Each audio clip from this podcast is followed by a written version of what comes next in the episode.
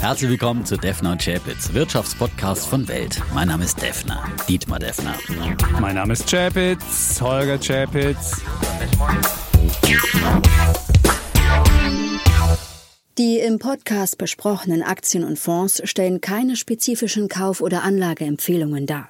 Die Moderatoren und der Verlag haften nicht für etwaige Verluste, die aufgrund der Umsetzung der Gedanken oder Ideen entstehen.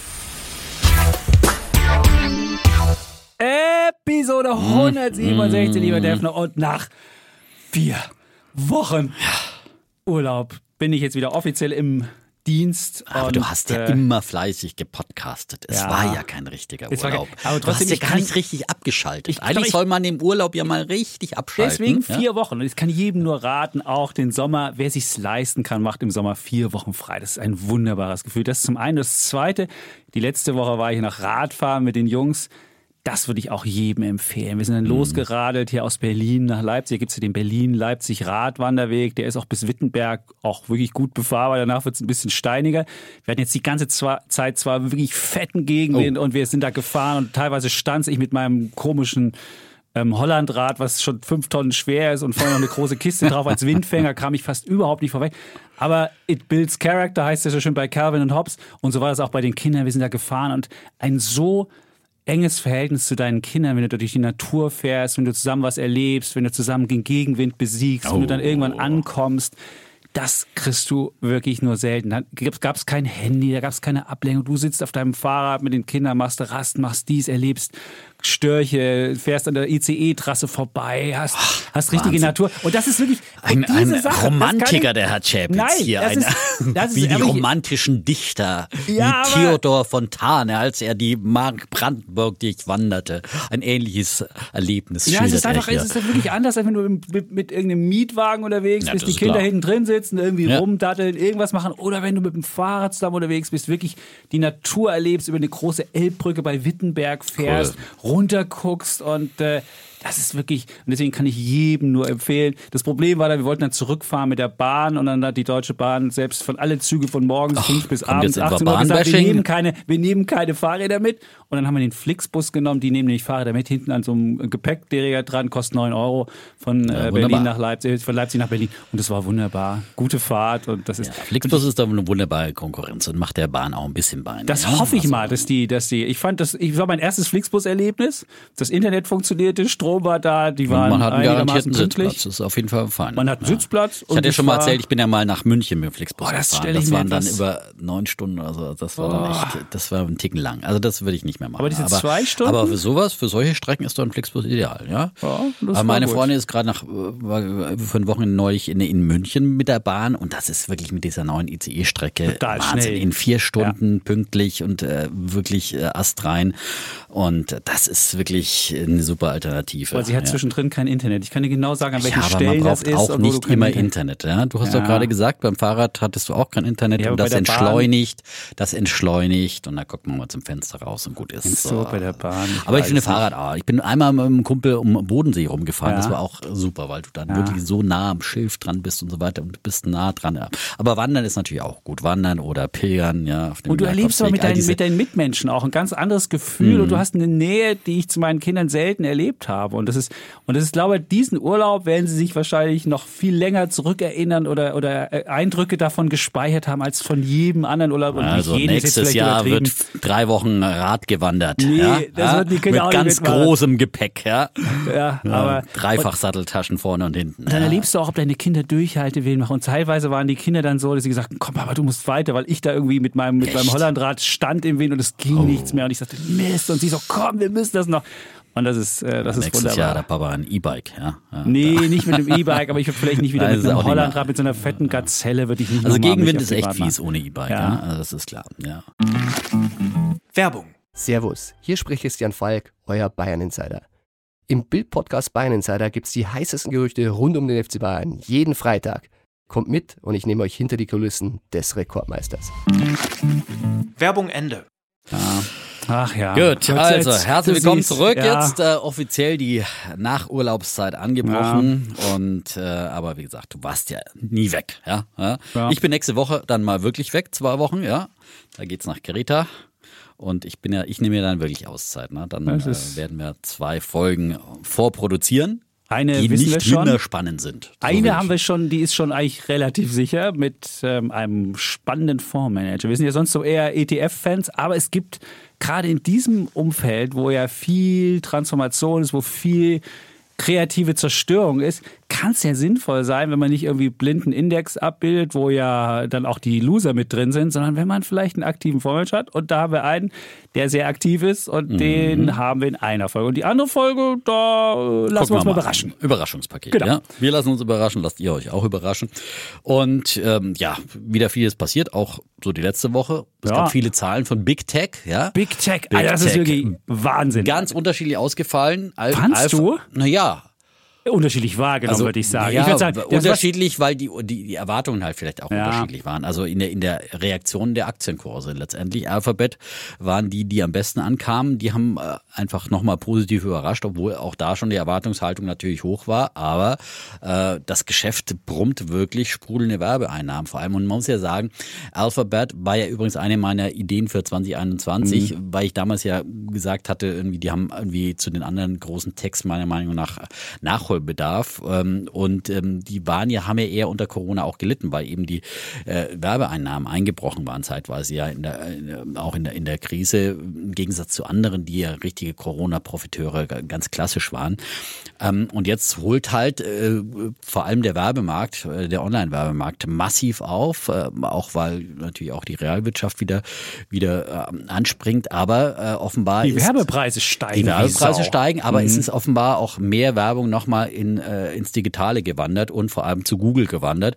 Dadurch, dass eben auch mehr äh, sozusagen bisherige Offline-Geschäfte dann online auch, auch Und die werben. ganze Start-up-Business. Du musst dir überlegen, wenn du Auch 100 das. Milliarden Start-up im Monat, das ist ja die, das sind ja die größten Venture Capital-Ausgaben, die es jemals gibt. Von diesen 100 Milliarden, die im Monat in irgendwelche Startups fließen, da wird ja ein Drittel für Werbung ausgegeben, wenn du mal siehst, wo überall Gorillas wirbt oder, oder Ja, Flink klar. oder wie diese ganzen Bringdienste heißen Genau. oder andere Sachen. Die werben alle Da digital, das ist ja. logisch, ja. Und dazu kam ja übrigens auch, dass Apple seine Richtlinie verschärft hat und äh, dadurch offenbar auch viele zu Android abgewandert sind und dass YouTube halt ein- einfach YouTube brummt Das ist der wahnsinnig Star. das Geschäft. Also das ist, das ist wirklich 84 Prozent gestiegen Wahnsinn. auf 7 Milliarden. Und da siehst du auch eins, ich finde insgesamt bei den Big Tech Sachen fand ich große Firmen. Uns haben ja viele gefragt, warum redet ihr noch über Big Tech? Und da haben wir ja immer gesagt, das ist so die, das Basisinvestment. Und was Big Tech gezeigt hat, die wachsen immer noch in riesige äh, Dimensionen. Das sind Dimensionen, die hätte man sich nie vorstellen können. Und selbst eine Unternehmung, die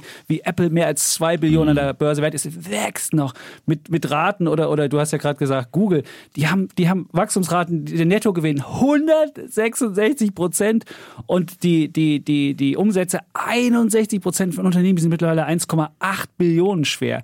Und selbst wenn du jetzt überlegst, die würden zerschlagen, dann würdest du dir sagen, wie geil wäre das denn, wenn du alleine YouTube nimmst Klar. und du sagst, okay, das ist jetzt ein Unternehmen, die sind jetzt, jetzt sieben Milliarden, wert, jetzt steigen sie noch weiter, dann könnte alleine dieses Ding eine Billion Standalone wert sein. Also wenn jetzt jemand hingehen würde und sagen würde, hey Google, wir zerschlagen euch, dann würdest Hey, du als Google. Google-Aktionär sagen, wie geil ist das denn? Dann hättest du eine Billion alleine YouTube, du würdest sogar Werte heben. Und das gleiche finde ich bei Amazon, und da haben wir ja auch unsere Wette heute gemacht, nämlich Amazon gegen, gegen wollen sie noch machen. Wollen wir Ja, sie noch wollen machen, wir genau. Weil nämlich ähm, Amazon hat ja enttäuscht an der Börse. Das war absolut, wurde Mal, ziemlich abgestraft, ja. ja, 10 Prozent sogar Mhm. gefallen. Aber du musst dir überlegen, warum haben sie das? Weil sie halt in ihrem normalen Online-Geschäft, das ist das margenschwache Geschäft, ob sie jetzt irgendwie auf ihrer Online-Plattform um Euro mehr machen oder Euro weniger, finde ich nicht so wichtig. Das Wichtige war, dieses margenstarke Geschäft wie AWS, das ist auch ein mega Business. Das könnte 2021 ein 60 Milliarden Dollar Business mit einer Wachstumsraten von 30 bis 35 Prozent werden. Wenn du da von der Idee zur Schlagung ausgehst und sagst, ich mache 20 Mal Umsatz, das Ding. Und wir sagen, 2022 machen sie ungefähr 80 Milliarden Dollar Umsatz.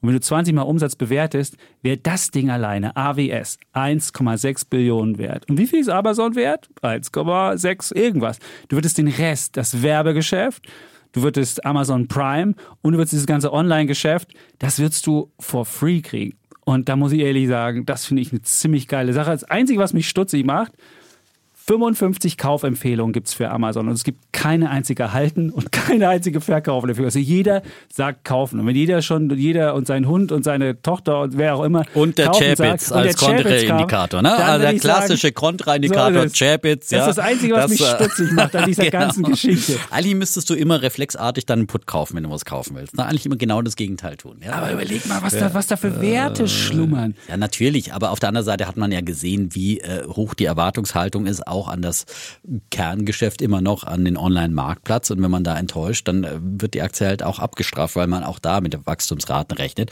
Und weil man halt jetzt sieht, sobald irgendwie auch die Realwirtschaft und die, äh, die Reopening-Geschichten da sind, die Leute auch wieder in die Läden gehen, äh, dass halt dann da auch der Onlinehandel doch etwas nicht mehr ganz so stark wächst. Und das hat ja auch die Prognose gesagt. Echt? Und dass, dass das dann schon ein bisschen bremst und dass dann halt auch das im Aktienkurs dann ähm, sich ähm, bemerkbar machen kann. Aber guck doch mal, was es gibt. Werbe, das Werbegeschäft. 83 Prozent plus mit dem Werbegeschäft. Die machen 7,9 ja, die haben viele Wachstumsraten. Ja, ja, und da musst ja du mal überlegen, das ist mehr Werbeeinnahmen als, weiß ich nicht, wahrscheinlich Twitter, Snap und wie sie alle heißen zusammen. Ja gut, Twitter, ist, äh, Twitter kann jetzt kein Maßstab für Werbeeinnahmen sein. Die haben also auch Werbeeinnahmen gesteigert, weil die nämlich jetzt so clever sind, mhm. nämlich auch so Inter äh, Interaktionswerbung zu schalten, oh. so wie das Instagram auch macht, dass du nicht nur einfach so Imagewerbung dir anzeigst, sondern dass du auch machst, wenn du hier klickst, dann kannst du dieses Abo abschließen und kannst das machen. Das macht Twitter jetzt auch verstärkt. Twitter kommt jetzt und doch noch auf läuft, die Beine, ja? Und das läuft relativ erfolgreich. Twitter war, hat am Anfang auch positiv überrascht. Also so schlecht sind die nicht. Mhm. Also, hm. also Na gut, wir wollten ja, wir haben gesagt, wir wollen mal wieder eine Wette machen, obwohl genau. es jetzt nicht unser großes Diskussionsthema ist heute und ich bin ja auf jeden Fall auch für Amazon bullish, keine Frage. Aber ich traue jetzt eigentlich in dem Jahr schon noch Alphabet ein bisschen mehr zu und, mhm. und glaube einfach insgesamt hat auch Alphabet noch mehr äh, verborgene Schätze, weil die ja diese ganzen äh, Startups noch haben, äh, die, diese ganzen äh, Wetten, die sie da, da laufen haben, allen voran natürlich Waymo, das autonome Fahren. Also das ist ja, hat ja auch einen enormen Wert. Also wenn du jetzt hier von Zerschlagungsfantasien sprichst, da, da wäre natürlich Google auch weit mit vorne, weil die unheimlich viel im Portfolio haben. Das wird sich aber nicht bis zum Jahresende auszahlen zahlen. Äh, das ist eher eine längerfristige Wette, die Other Bets, wie sie bei, bei Alphabet heißen. Die Other Bets, sehr ähm, schön. Genau.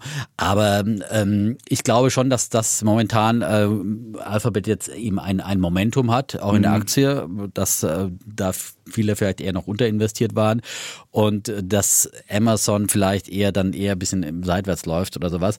Äh, sicherlich die dann auch wieder seitwärts zum, gelaufen zum, seit ja, seit einem Jahr ja, laufen die naja, seitwärts. aber wenn sie jetzt da nicht ausbrechen konnten nach oben, ist das natürlich kein unbedingt ja. gutes Zeichen. Ich bin jetzt nicht der große Charttechniker, aber ähm, ich würde jetzt einfach mal sagen, Alphabet äh, macht das Rennen bis zum Jahresende, aber ich finde, man kann beide haben. Und äh, ich habe jetzt einfach die auch gar nicht mehr einzeln als Aktien, sondern hab, äh, da auf den Nasdaq 100, da habe ich dann auch alle relativ gut gewichtet. Das und ähm, da habe ich ein CFD drauf und dann, dann bin ich da auch es gut, äh, gut. 45 Kaufempfehlungen und nur eine halten bei Google. Also es ist auch das, das die, ist ähnlich. Das ist ähnlich, das ist ähnlich. Ein, und es sind natürlich auch überall all die großen Fonds ja auch drin und so weiter. Und ähm, aber läuft. Du musst sehen, wie viel, wie viel freies Geld gibt es noch und wie viel kann da noch reinfließen. Und wenn das irgendwo reinfließt, dann in die Großen. Die Großen machen weiterhin Geschäfte.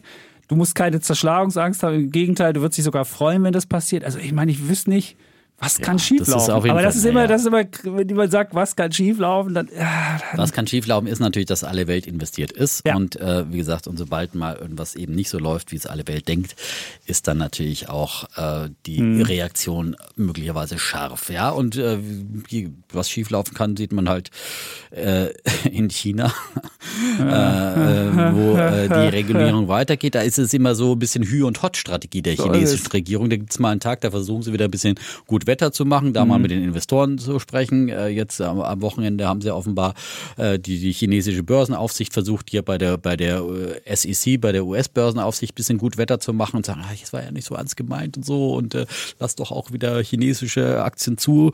Und äh, aber jetzt auch wieder gibt's wieder einen Schlag äh, bei, bei Tencent äh, oder zu, Geile die, Geschichte. Nein, kein, die, die war gut. Kein, kein richtigen Schlag, ja. aber schon mal so ein, ein, ein Schuss vorm Bug, ja, von einem chinesischen Staatsmedium, das äh, jetzt den Spielemarkt ins Visier nimmt. Äh, Opium. Und, äh, spirituelles Opium ja. hat äh, ja. dieses chinesische Staatsmedium äh, die, die Online-Spiele bezeichnet und Befürchtung geschiert eben damit, dass die Regierung dann demnächst eben auch den Online-Videospiele-Markt hier die Daumenschrauben ansetzt. Äh, konkret geht es um Tencent. Tencent ist ja. führend mit seinem Spiel Honor, Honor of Kings.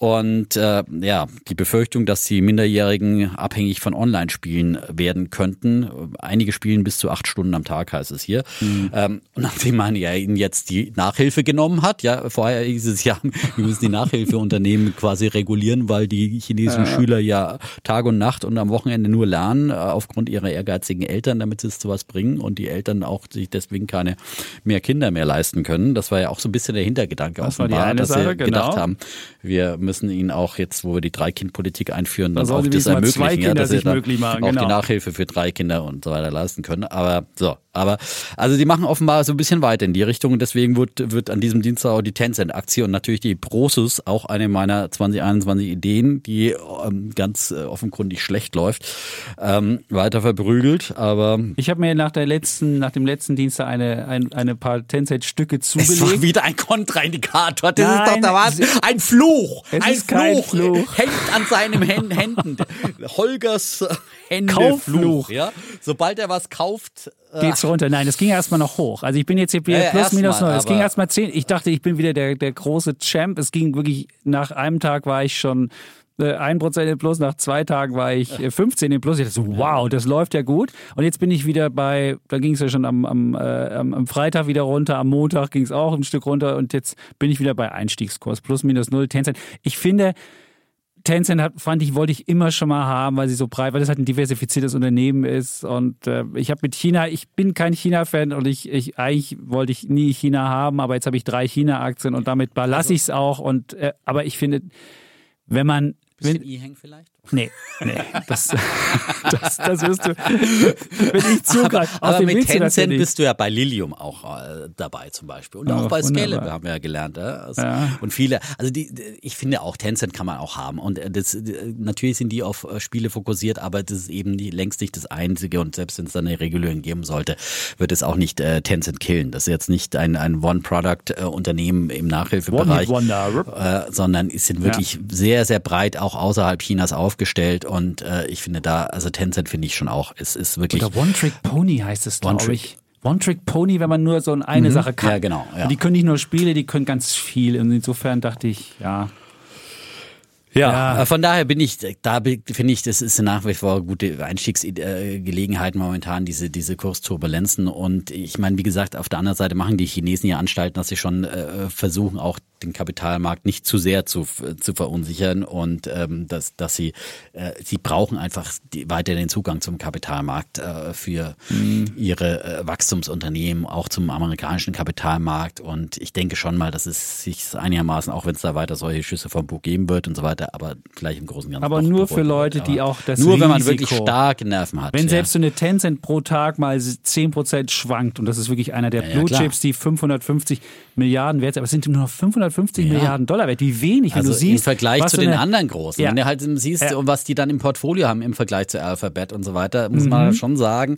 Also äh, vielleicht ist es halt dann die und sicherere auch Alibaba Wette. Hat auch Cloud, das kennt genau. man. Alibaba also Cloud. Ist, und sie sind alle, äh, können einfach auch mhm. wieder, wieder angreifen irgendwann. Also das ist, äh, aber natürlich wird es wahrscheinlich auf alle Zeit dann diesen, diesen Abschlag geben, diesen politischen Abschlag, äh, diesen China-Abschlag. Ja, werden wahrscheinlich nie mehr in diese Bewertungshöhen kommen, dass man sie ähnlich bewertet, äh, ähnlich mit ähnlichen KGVs aber bewertet, zum Beispiel wie, wie die amerikanischen. abschalten, weil du willst ja auch dein gesamtes ja. Entrepreneurtum zu Hause kaputt machen, ja, wenn du siehst, genau. wenn ich mal groß werde, dann kommt die Partei und macht Edge Badge und das alles sie weg. wirklich nicht machen. Also das, das geht ist, nicht. Das können ja. sie nicht. Wenn sie irgendwie nochmal äh, und sie haben ja ihre Ziele 2030 wollen sie technologisch da führend sein in allen mhm. möglichen äh, Branchen und da, dazu brauchst du auch äh, Venture Capital und Wachstumskapital und so weiter. Also das äh, sie wollen versuchen halt momentan, ich meine, wir hatten eine Diskussion hier auch schon, muss man die anderen, die die die großen Techs in Amerika stärker regulieren? Da warst du ja auch mal der große Regulierungsforderer eigentlich. Ne? Ja, ist aber gut, wenn ich ja so und man muss ja sagen, okay, in manchen Bereichen machen es die Chinesen halt jetzt auch. Ich meine, sowas wie Spiele regulieren wurden im Westen auch wieder immer wieder diskutiert. Äh, im Zweifel nach jedem Amoklauf, wenn es da wieder hieß, oh, der hat zu viele Ballerspiele gespielt und mhm. so weiter. Ne? Also ähm, es ist, sind jetzt keine Themen, die uns halt fremd sind, aber die natürlich in, äh, in einem System wie dem chinesischen dann einfach mal schnell durchgesetzt werden, ne? wo man sagt, okay, äh, die, die Eltern müssen zu viel in ihren Nachwuchs investieren und äh, zack, dann wird es federstrichartig hier ähm, Ein Geschäftsmodell reduziert. Und sie sagen halt, okay, äh, die chinesischen Unternehmen haben halt auch eine soziale Verpflichtung oder sie sagen, okay, müssen Mindestlohn bezahlen, die Lieferdienste, zack, wird es halt dann diktiert. Und Aber du siehst auch, morgen, da ja. geht es Und auch um, um so- harmonische Gesellschaft, um, um, um, die Wachs um die Schere zwischen Arm und Ja. Reich. Und darum geht es auch heute. Jetzt müssen wir hier mal geht's heute auch Thema noch. machen. Ja, also nicht so, dass wir keine Struktur haben. Wir Genau. sagen es immer wieder. Ja, Nein, wir ja, haben komm, natürlich jetzt. auch ein Thema. Oh, die Schere zwischen Arm und Reich. Ja. Genau, wie man die schließen Im Westen, könnte. ja. Und da geht es um ein Schwierig. wirklich heißes Thema, Wir was haben auch ja wirklich wirklich die schwierigen Fragen zurzeit. Ja, also die Letzte ganz, Woche ganz Impfpflicht, da gibt's auch viel, gab es auch viel Feedback Mhm. zu. Haben wirklich viele äh, konnten dein, es ging um die Frage Freiheit und Verantwortung. Das ist echt Ja, ein Spannungsfeld, was wirklich absolut. alle Leute umtreibt. Und dann war ja Sonntag, als wir zurückkamen, war dann auch hier diese Querdenker-Demo, irgendwelche Oh, Idioten. furchtbar. Das war, ja wirklich- keine Demo, es war ja quasi war Guerilla-Demo war. und äh, Oh. also was für Ja. verrückte Leute. Wir das- sind zum Beispiel am Sonntag haben wir die Wohnung gar nicht verlassen, weil wir gesagt haben, wenn so viele Verrückte in Berlin unterwegs sind. Die waren also aber alle das im Westen unterwegs. Also wir sind ja vom, Ja, vom, vom, ja. vom ZOP gefahren, das ist dieser Zentral-Omnibus-Bahnhof, stimmt, der ist im ja. Westen. Und dann kamen dann die ganzen Ach so, bist du da angekommen dann? Da sind wir angekommen mit dem Flixbus. Und dann haben dachten wir gedacht, aus da so Leipzig, viele? der Bus wird ja. sofort hochgenommen. Das kann nur ein Querdenkerbus sein. Ja? Nee, nee, ich glücklicherweise war das bei uns noch nicht so. Aber was viele auch gesagt haben, und viele haben deiner Meinung beigepflichtet, haben gesagt, ja, ja, ich, ich habe jetzt mich so zurückgehalten, ich habe meine Liebsten nicht gesehen, ich habe mich eingeschränkt und jetzt muss man die Leute, die das nicht machen, die muss man wirklich sanktionieren und muss im Zweifelsfalle auch die zwingen. Und viele haben aber auch äh, meiner Meinung nach äh, zu- zugestimmt, dass sie gesagt haben, dass du halt wirklich diesen Verschwörungsleuten zusätzlich Nahrung gibst, wenn du mit, ne, mit einem Zwang kommst. Und dieses, dieses Spannungsfeld Mm, ist ist extrem, ist extrem. Dazu habe ich auch noch einen, einen Bär der Woche zu vergeben. Aber Spannend. interessant war, dieses Ja. Spannungsfeld wurde ja auch dann nochmal in Weltartikeln, in Kommentaren abgebildet. Genau. Nämlich Olaf Gersemann, Ja. der äh, große äh, Ressortleiter hier unseres Wirtschaftsressorts, Ja. zu dem wir beide gehören. Ähm, und vor allem mittlerweile ist er ja der Corona-Papst, muss man sagen. Er wertet ja jeden Morgen die Corona-Zahlen äh, aus und äh, macht Keiner soll aus dem Haus gehen, ohne den Gersemann 90, vorher äh, gehört genau, zu haben. 90-sekündige äh, Videos dazu. Ja, dann ist man wirklich top informiert, muss man sagen, in Sachen Corona-Entwicklung, ganz neutral. Aber er hat jetzt eben auch äh, einen Artikel geschrieben, einen Kommentar, warum ich jetzt für eine Impfpflicht bin. Ja, jetzt, Betonung auf Mhm. Ja, jetzt und ja. für eine Impfpflicht. Ja, und dass er als großer, natürlich auch bekennender Liberaler Ist er. ähm, ist Ja. er, ne? Ist er. also keiner, der immer sofort nach dem Start ruft. Nein. Das war schon einfach ein Statement. Er war dazu Ja. auch bei uns bei Weltfernsehen, hat es äh, schön begründet. Und ähm, schön fand ich zum Beispiel, hat er bei uns im Interview gesagt, ein Vergleich so nach dem Motto, ja, warum man jetzt die Kinder eigentlich dann auch dadurch schützen muss, dass man eben äh, sich möglichst dann die Erwachsenen alle impfen lassen. Ja, er hat gesagt, äh, auch wenn das Risiko gering ist, äh, wenn es draußen blitzt, ja, Ja. dann holt man auch die Kinder rein, egal wie hoch die Wahrscheinlichkeit ist, dass man sie, dass sie vom Blitz getroffen werden, ja. Ähm, einfach als Vergleich dafür, Ja. dass man so, so einfach wollte jetzt auch die Impfpflicht, das hat er nämlich in dem Text kam nicht raus, hat, wollte auch Impfpflicht für Kinder. Nee, das hat er da noch nicht gefordert. Siehst aber das ist ne? nämlich Aber- eine, eine spannende Frage. Das ist natürlich eine spannende Frage, aber ich glaube, es ist, solange eine Rolle- einfach die, die STIKO sich dazu nicht durchringen kann, ein, zu einer Empfehlung kann man einfach auch nicht ernsthaft eine Impfpflicht für Kinder fordern, finde ich. Also da, so weit gibt's bin ich ja auch nicht gegangen. Impfangebot. Ein Impfangebot gibt es jetzt immerhin. Das gibt es Das ja seit gibt's, dieser ja, Woche. genau. Ab, für Minderjährige heißt ab 12. Und äh, ja, auf jeden Fall. Es ist aber es ist ein Aber Ulf Poschert, der Chefredakteur, Ja. hat ja dann geantwortet und hat ihm quasi in einem Gegenkommentar dann geantwortet, warum man nicht, nicht eine Impfpflicht fordern kann als Liberaler und äh, als freiheitlich denkender Ja, Mensch. genau. Deine Argumentation, wir haben das Ganze vorweggenommen. Ja, genau. Also im Prinzip, wir sind hier die Agenda-Setter, um mal auf Sehr den Punkt gut. zu bringen. Ja? Genau, und heute wollen wir die Agenda setzen mit der Frage, wie man das Problem der Schere lösen kann. Und ähm, da werde ich meine, meine linke Vergangenheit äh, nochmal bemühen. Das wird der Defner mir wahrscheinlich dann sagen, es geht um Vermögensabgabe. Ich werde dir dann schon sagen, was ich, ich sage dir dann schon, was ich Es dir geht sagen halt um die werde. Frage, wie Ja, kriegt man das ja. irgendwie auf die Reihe, dass Uffe Platte. Uwe Platte, wie man, ähm, naja, auch jetzt erstmal die Corona-Aufräumarbeiten. Da da haben wir ja viel Schulden gemacht, da wurde ja viel, da, da muss man die Staatsfinanzen ja wieder in, in Ordnung bringen. Und da ist ja die Frage, wer bringt da was in Ordnung? Und äh, wie wird das dann dauerhaft auch gescheit? Da gibt es ja auch, ich glaube, Grüne, SPD und Linke haben ja alle eine Vermögensabgabe, äh, ja. Schrägstrich ja, was Vermögenssteuer. jetzt das Thema nicht ja, ich wollte sogar, das da werden wir heute einleiten, drüber sondern genau, So das ist ein kleiner Teaser. Eins wollte ich noch klarstellen, wir haben neulich in einer unserer äh, Q&A Frage und Antwort Sessions äh, über REITs gesprochen. Ähm, also die äh, Real Estate Investment, Investment Trusts, ja, ähm, die ähm, quasi Immobilienaktien sind, also die ein Immobilienportfolio in Form einer Aktie abbilden. Und äh, da hat uns Stefan aus Leipzig geschrieben und äh, korrigiert, äh, dass ich ja davon gesprochen hätte, dass die normal besteuert werden. Und damit meinte ich dann natürlich dem Einkommensteuersatz unter, unter, unterliegen. Ähm, aber offenbar ist es doch so, dass die REITs auch äh, der Abgeltungssteuer unterliegen. Also damit 25 Prozent plus äh, Soli und Kirchensteuer und so weiter besteuert werden. Das ähm, hat er auch aus seinem eigenen Portfolio so abgelesen äh, und äh, auch bei anderen Finanzportalen so gefunden. Ich habe dann auch noch mal weiter. Ich hatte das in einem Artikel gefunden, dass es da hieß, äh, dass äh, das eben normal besteuert werden würde. Offenbar ist das falsch und offenbar werden sie doch eher nach Abgeltungssteuer besteuert. Habe ich dann auch dazu einige Quellen gefunden. Ich konnte es nicht ganz final äh, bestätigt äh, ausrecherchieren, ehrlich gesagt. Mir fehlt irgendwie ein, ein richtiger Steuerexperte im Finanzbereich. Mhm. Wir sagen ja immer, Steuerfragen sind ganz, ganz schwierig. Ja.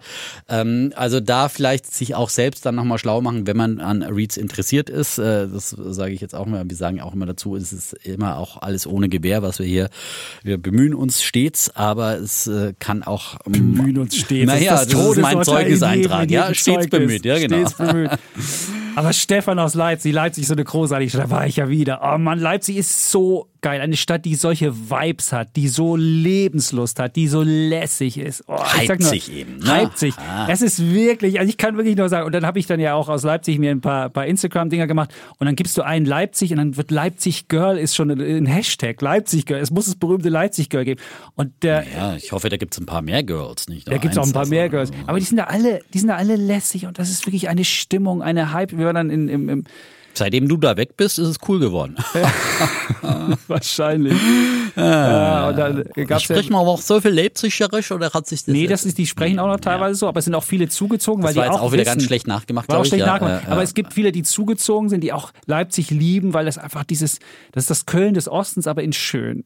Man muss, weil diese, diese kommunikative Stimmung, die, Natürlich. die, ja, Köln ist doch nicht schön. Willst du sagen, dass Köln ja, schön gut, Köln ist wirklich nicht Köln schön. Ist hässlich, also das ist, so. ist wirklich Aber hässlich. die Stimmung, ist, aber so die, die, das ist halt leider, ich meine, der wissen wir, der, der Westen ist, ist nicht unbedingt optimal wieder ja, aufgebaut worden und Leipzig im Krieg. Ist so, und da hat halt, ist so schön. Das ist mal von das einzig abgesehen, Das Gute am, am ja. Osten ist halt, dass die die Altbauten nicht abgerissen haben, sondern schön stehen haben lassen. Und, und dann an der Peripherie in, die Neubauten hochgezogen Von denen zwar nicht auferstanden sind aus Ruinen, aber die Ruinen einfach stehen haben lassen. Und mhm. dann äh, nach der Wiedervereinigung haben wir das alles schön saniert sanieren können. Ja? Schön saniert. Mit unserem, Blühende Landschaft. Und diese Landschaft. ganze Tagebaulandschaft, die es da gab. Also früher waren das ja so Mondlandschaften, wo einfach Braunkohle aus dem Boden. Das sind jetzt Seen, das ist, das ist, das ist so ein Freizeit, eine solche Wir haben ja auch schon mal über den Osten gestritten. Und da hast du ja auch gesagt, das ist, glaube ich, da warst du sehr skeptisch. Nee, ich finde Leipzig super. Es gibt, es gibt der Immobilienmarkt in Leipzig zieht ja auch kräftig an, ne? Ja, und, und wir hatten im letzten, bei der letzten AAA Academy war ja der Kollege Fabricius da genau. und hat dann irgendwie erzählt, man müsste Halle kaufen. Ja. Ey, wenn er denkt, Halle und Leipzig hätten irgendwas gemeinsam, außer dass sie, dass sie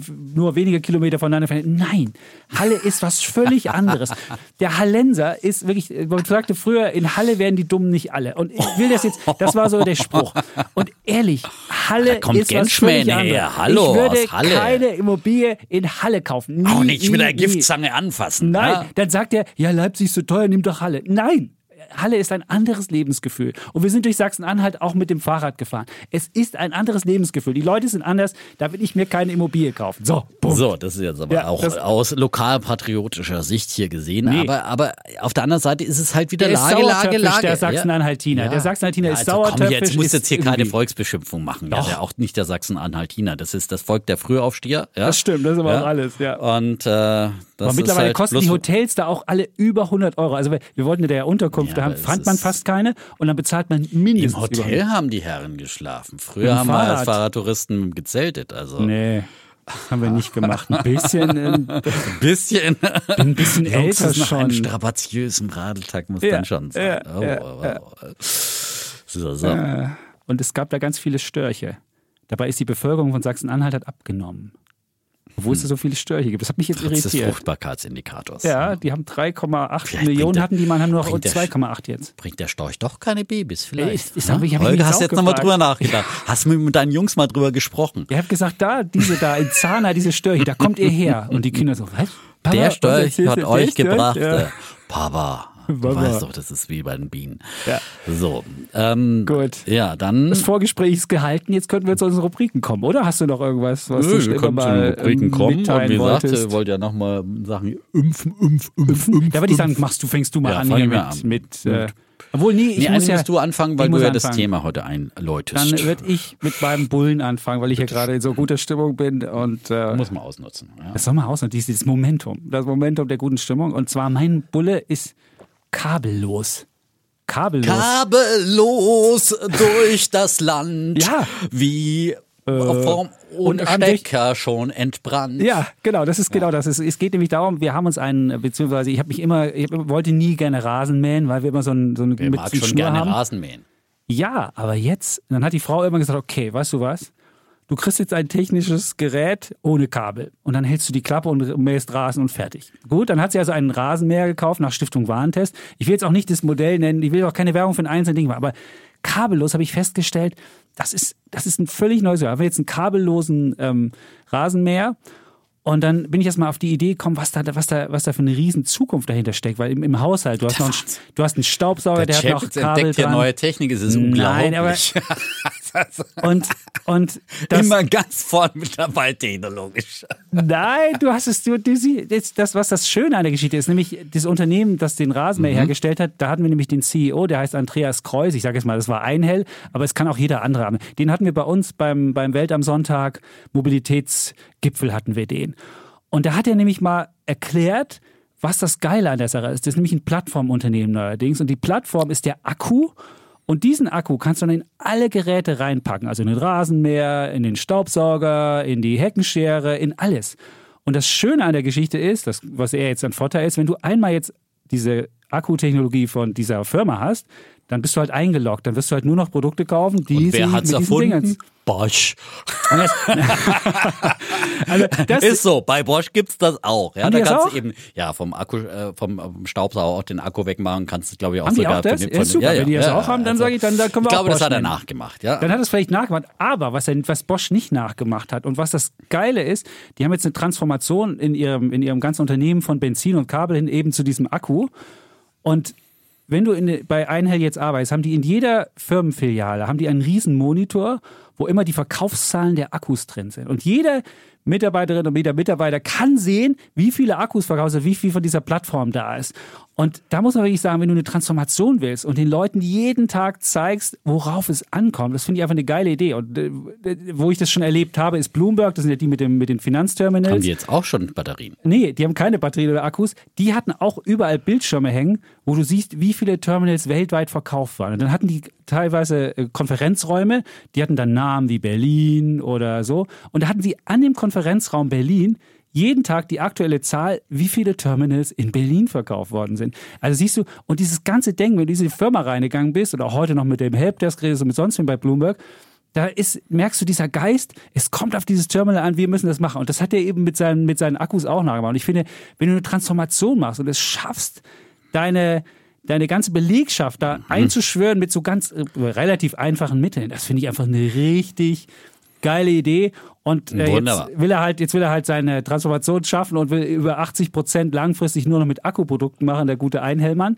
Und äh, ich muss sagen, auch der Staubsauger meiner Mama war auch, äh, war auch einfach Akkubetrieben. Das ist einfach ein viel geileres Gefühl. Deswegen sage ich, meine Bulle der Woche ist kabellos, auch wenn du es jetzt wahrscheinlich als altbacken oder dahergeklappert ansiehst. Ich finde, bestimmt haben viele noch was mit mit Herzlich mit willkommen im Kabel dran. Batteriezeitalter, Holger Chapitz, Ja. meine Damen und Herren. Zum Ja. Schluss findet er irgendwann auch noch Elektromobilität gut. Also das ist, das ist Meinst das du? wird mir unheimlich. Übrigens, äh, aber niemand weiter sagen, auch nicht der Frau. Ja. Es gibt jetzt äh, ein ganz neues, was, was ganz Verrücktes, ja. Es Rasenroboter, willst du mir sagen? Rasenroboter. Nee, das kannst du ja Mit- vergessen mit- bei uns. mit- da, da bringst du ja A, würdest du ja, da brauchst du ja auch vorher, musst du genau programmieren, wo das Ja, musst ist. du- Dann musst du gucken, dass ihn keiner Der klaut. programmiert sich selber, der, der fast schon künstliche Intelligenz. Ja, das- Nee, ein Rasenroboter, das will ich nicht. Ich finde so ein Rasen. Nein, das ist, das ist wirklich das neueste Ding, aber das kannst du in meinen fünf Jahren vorstellen, sagen. dass wird du es mein jetzt Bulle. Rasenroboter entdeckt hast, ja. Das ist super. Ja. Oder Staubsaugerroboter, ganz verrückte Sachen, ja. Hab ich- den haben wir auch Wenn mal der Defner das da mit seinen ähm, autonomen Drohnen durch die Gegend fliegt, dann wirst du wahrscheinlich den Rasenmäherroboter entdecken. Ich fahre mit Fahrrad weiterhin. Wenn du dann hier mit, deinem, mit deiner Sips.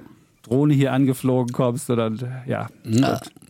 Ich finde das trotzdem, ist es für mich ein neues Lebensgefühl. Schön. Und Ja, wenn jemand ist, ein äh, Kabel der hat, Fortschritt hört. Äh, wenn ja. jemand ein Kabel noch hat, dann soll er dieses Kabel unbedingt aufgeben und sollte die sich was auch, noch- machen. Was auch immer, welche Firma auch immer. Ja. Ja. Gibt's, es gibt auch Benzin. Gibt es überhaupt noch Verbrenner bei Rasenmähern? Ich habe früher immer mit dem Verbrenner gemäht. Es ja, gibt auch also- Benzinrasenmäher noch. Und Benzin verhängen auch so Heckenscheren mit Benzin. Das stinkt wie die Pest. Ja, und, also Und jetzt gibt's das- richtigen Motorsägen im Wald, äh, da gehen mit Benzin. Da ist es halt einfach, na, du brauchst auch ein bisschen Schmackes. Ja. Nee, da kannst du drei, dann machst du. Das Schöne ist ja, wenn du mehr Power brauchst, nimmst du halt drei Akkus und Von schaltest die parallel. Das geht. Und jeder Akku ist weniger als ein Kilo wer- schwer. Also Mhm. Wunderbar, es ist Wahnsinn. mitgedacht. Jetzt bist du auch am Mitgenommen, ich merke schon. hallo, ja, Wahnsinn, Wahnsinn, Wahnsinn. Ja? So, dann, wenn wir jetzt gerade, dann, dann switche ich jetzt zu meinem Bullen und bleibe bei Batterien, ja. Echt? Ja, Gar nicht abgesprochen. Super, Super. dann machen wir hier so. Ähm, und äh, ja, die E-Mobilität. Ähm, mein Bulle geht an ähm, Elektroroller, genauer gesagt an die aus dem Hause NIU, also nicht zu verwechseln mit NIO, ja, die kommen ja auch aus China, beide Ni, NIO ist ein Autohersteller mit Wechselakkus, ja, wird ja Also wahrscheinlich New den, Technologies? äh, und die anderen heißen NIU. Weil New Technologies ist die Aktie. Genau. So, ähm, aber es geht auch um die Aktie, aber es geht auch ums Produkt. Äh, denn der Kollege Holze Roth von der Welt, äh, der hat äh, getestet, was denn eine gute Alternative zum Auto im Stadtverkehr sein könnte, welcher E-Roller da das Zeug dazu hat. Und er hat zwei Modelle getestet, nämlich eins äh, aus Berlin, den UNU. Und er hat dazu im Vergleich den NIU MQI GT äh, getestet und er kommt letztendlich äh, zum Fazit, dass also der das NIU-Modell also deutlich ausgereifter ist, günstiger und mehr Leistung bietet fürs gleiche Geld. Ich muss ja sagen, dieser Uno-Roller, den kann man sich auch mal anschauen im Internet und sich am besten auch mal den Welt-Plus-Artikel von äh, dem Kollegen Holzeroth durchlesen. Äh, braucht man ein Welt-Abo dazu dann natürlich. Ähm, und der, den finde ich deutlich schicker. Also den, der ist vom Design her so ein bisschen futuristischer und so und ähm, hat auch einen Vorteil, dass man da zwei Helme reinladen kann und das ist glaube ich schon gut, wenn man irgendwie das ganze parkt und da die, die Helme verstauen kann im, im, im kleinen äh, Kofferraum, Gepäckraum oder wie auch immer das Guck heißt. mir den gerade hier an. So. 1999 kostet er. Nein, das ist hast du wieder ein anderes Modell. UNU-Roller. Ja, aber das ist nicht der. Okay. Das gete- Gut, so, äh, Entschuldigung. die getesteten Modelle, die sind hier preislich anders. Der, der Uno kostet 3.999, Okay. äh, der, das neueste Modell, mit Akku, äh, äh, mit einem Akku. Ja, man kann aber noch einen zweiten Akku dazu packen und ähm, dann kostet er 4.789 mit dem zweiten Uh. Satzakku, den man dann mit dabei hat, dann aber wechseln muss.